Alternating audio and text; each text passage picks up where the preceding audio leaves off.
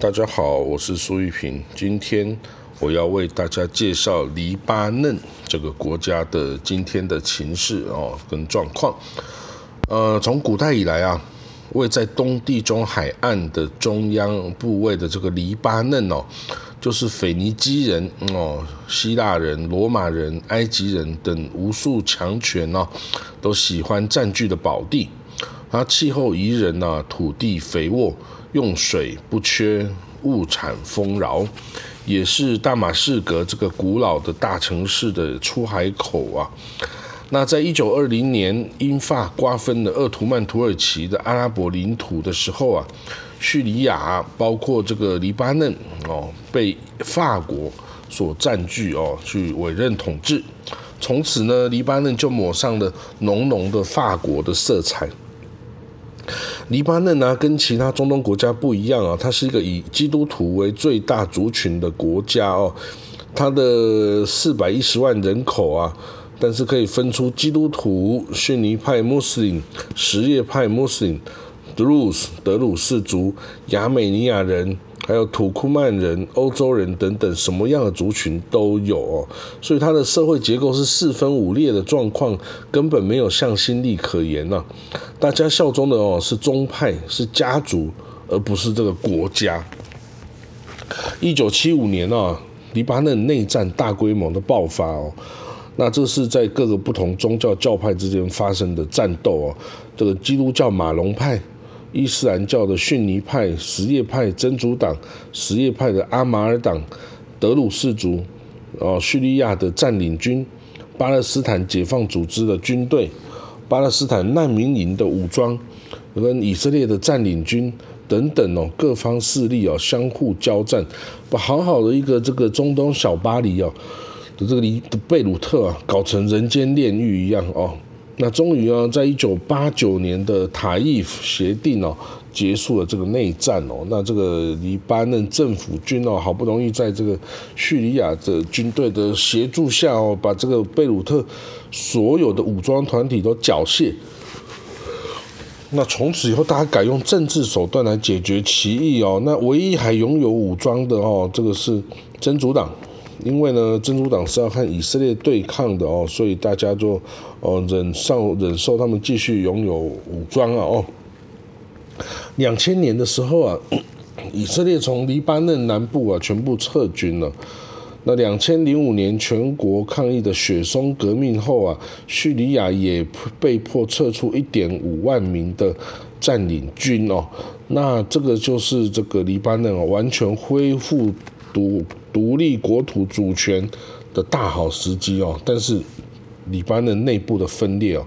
促使他无法全部的团结在一起。二零零六年呢，这个占据南部的真主党哦，这个他有伊朗撑腰哦，他这这个伊朗这个真主党武装民兵 Hezbollah，他主动的对以色列开战哦，他主动挑衅开战，那他呢先派。这个武装人员哦，越界突击以色列的边界巡逻队哦，那打死打伤一些军人，还绑架两个以色列军人哦，回到叙利亚，等回到黎巴嫩。那以色列啊，随即就个对这个真主党啊全面开战嘛，坦克啊、炮兵啊、什么战机啊，什么全部都进去，打了一个月哦，但是都不分胜负哈，没办法完全剿灭，因为。因为这珍珠党都已经地下化了，我想只要一旦游击队地下化，你就拿他没奈何了。打了一个月不分胜负哦，后来这个联联合国就调停下就停火，一直到现在二零零六年到二零二一年，一直是处于停火的状态哦，没有没有谁打赢，也没有谁打输哦，所以当时候啊，那个时候二零零六年，真主党已经有十万枚火箭飞弹的储存了，那今年二零二一年这时候啊，据以色列情报单位显示。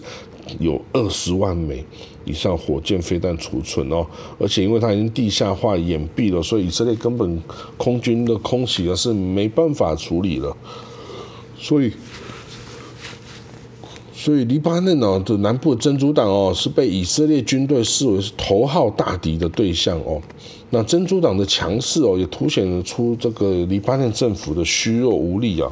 虽然内战结束，但是各族群、各宗派之间的这个仇恨呢是没有结束的，只是战场哦是由真枪实弹的巷战哦改到国会啊跟政府上无止境的修吵的争吵哦，以及永远组织不起来的新政府哦，这让这国家陷入这个绝境。到二零二一年的哦，这个四月七号的今天呢，黎巴嫩政府还是处于这个瘫痪的状态啊。那任何宗派啊，对其他宗派的这个建议啊，都是先反对再说，但是也没有办法提出自己的一个好的建议哦。所以呢，大家都恶意的看待这个黎巴嫩这个国家啊，往悬崖下一直迈进哦，然后没有人想出来阻止或改善。所以自二零一九年十月哦，就这个新一波反政府示威爆发以来哦，对两年前一一年半以前，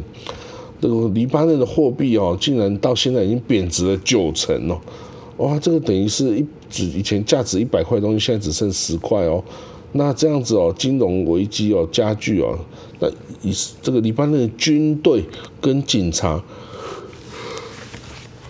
他们领的薪水啊，原来都还可以勉强温饱，那现在已经完全没有办法养家活口了，那怎么办呢？那二零二一年呢，三月二十一号，就今年的三月二十一号啊，这个逊尼派的后任总理啊，海利里，跟这基督教马龙派的总统 Michelle Owen 呢，再度这个因为这个组成新内阁的的方式的旗舰呢，而谈判破局，所以这个继续瘫痪哦，政府继续瘫痪。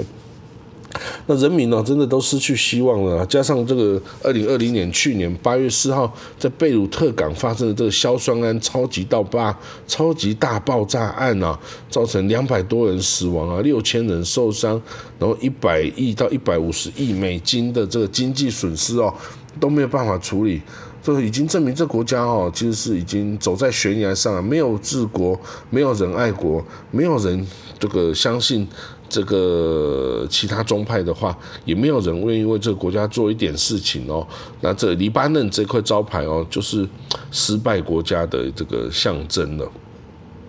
那如果呢，我们尝试要预测以黎巴嫩的未来哦，大概有几种状况，一种就是继续恶化拖延下去。哦，现在黎巴嫩的情势是很糟了，但是它还是可以再更糟下去哦，所以再继续糟下去几年哦，等到所有的公共设施啊、水电啊、瓦斯啊都停摆啦，或是垃圾全部满街头啦，呃，瘟疫爆发啦，或内战再起啦，等到这个恶恶化到这个人道危机的时候，也许这个国际社会就会出面了。那第二个呢，是由真主党一统天下。啊，什叶派真主党啊，现在是黎巴嫩国中之国哦。他为了对抗以色列哦，就在其他宗派都缴械三十年之后，离这个真主党 Hezbollah 就是一直备战奋战三十年都不停哦。那甚至真主党部队哦，曾经跟以色啊叙利亚阿塞德的政府军哦一起。抵抗剿围剿这个伊斯兰国的军队哦，那伊斯兰国也是很凶悍哦，他这个可以砍人头啊，有没有处决这个俘虏等等哦？那所以呢，这个一般的政府军哦，就全部加起来，你也没有一个这个珍珠党的军队哦，还还战力还强哦。那所以呢，这个说啊，如果珍珠党真的可以有这个实力拿下全国，那他为什么不要拿下？哦，这个以看之前的例子来看，哦，这个珍珠党真的是不愿意扛下全国四百一十万人的这个生活福祉啊，跟吃喝拉撒的所有事情哦，珍珠党是不愿意的。否则哦，他在过去二十年啊，任何一个时间点，他都可以效法这也门胡塞政权哦，这个武力接接管全国的这个政权哦，那国内啊，黎巴嫩国内是没有一个势力哦能够抵挡的啦哦。那第三种可能就是全国依教宗派啊各自分裂独立哦，就是跟这个一次大战建立起来的这些中东国家哦，这黎巴嫩这块招牌啊是法国人给的，不是本土出现的，所以加上叙利亚几十年洗脑说，哎呀没有这个没有这个黎巴嫩这个国家啊，黎巴嫩就是叙利亚的一部分了哦。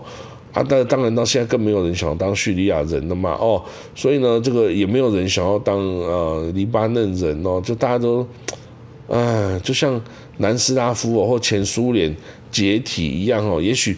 未来黎巴嫩就是分裂成七八个小国啊，各管各的地方，各管各的人民，这也是一个不错的选择哈。这个南斯拉夫解体前啊，大家都互相指责啊，互相怨怼啊。那解体之后啊，大家都没没办法再去哦指责别人哦，啊就呃各自过各自的哦，就不必互相指责，也不必有怨言，也不必互相推卸责任。哦，那有的怨偶啊，结离婚后啊，过得比呃之前还要更幸福哦。那我觉得国家跟国家，呃，国家里面的各个族族群哦，有时候也是这个样子，离婚之后反而过得更幸福哦。那第四种可能就是外国势力介入管理哦。那因为黎巴嫩是法国在一次大战后才建立的一个委任统治国哦，又。一九四三年才真正独立出来的国家哈，那一九七六年到一九二零零五年呢，也有叙利亚这个占领军哦，那所以黎巴嫩人哦，这个难以培养出管理自己的意识然后，那也许呢，我们不如就由联合国哦来组织一个国际委员会接管这个黎巴嫩政府的行政权哦，比如说二十年到三十年，那在这段期间呢，就好好整顿。全国的基础建设啊、民生设施啊等等，培养一个这个好的行政团队，然后之后再还政给这个黎巴嫩人哦，那这也是一种有不失为一种有效的方法。当然，更简单的就是直接由前殖民母国法国，或者是任任一和一个有意愿的大国，像联呃安理会的五强啊等等哦，都可以哦，由他们来接管一段时间。啊，但是这个涉及就是说民族情感啊，是不是所有人都愿意被接管啊？是不是有人不愿意怎么办？那另外也要看这个法国啊，和这些列强愿不愿意接受这种烫手山芋烂摊子。哇，这个烂摊子已经是有够烂的烫手山芋哦，没有人敢接的啦，谁接谁倒霉哦。那所以呢，我们可以从黎巴嫩这例子中得到什么教训呢？就是一个国家啊，不管它再小啊，你只要内部分裂啊太过的话呢，你就可能造成离心离德，谁都不珍惜共同拥有的这个国家哦，谁都只想占这个国家便宜哦，一直到它怦然倒塌为止哦。所以以此为鉴，我们还是要好好爱我们自己居住的这个国家这块土地。哦，你不用太过争执，说，哎，他一定要叫做什么名字哦？你想叫他什么就叫他什么，哦，求同存异，哦，就是这样子，不需要不需要你死我活，求同存异最好哦。所以，否则呢，这个黎巴嫩哦，这个失败国家的例子哦，就在眼前哦，所以引以为戒呢。好了，那这个就是我这篇关于黎巴嫩的文章啊，希望大家喜欢哦。我们下次见，拜拜。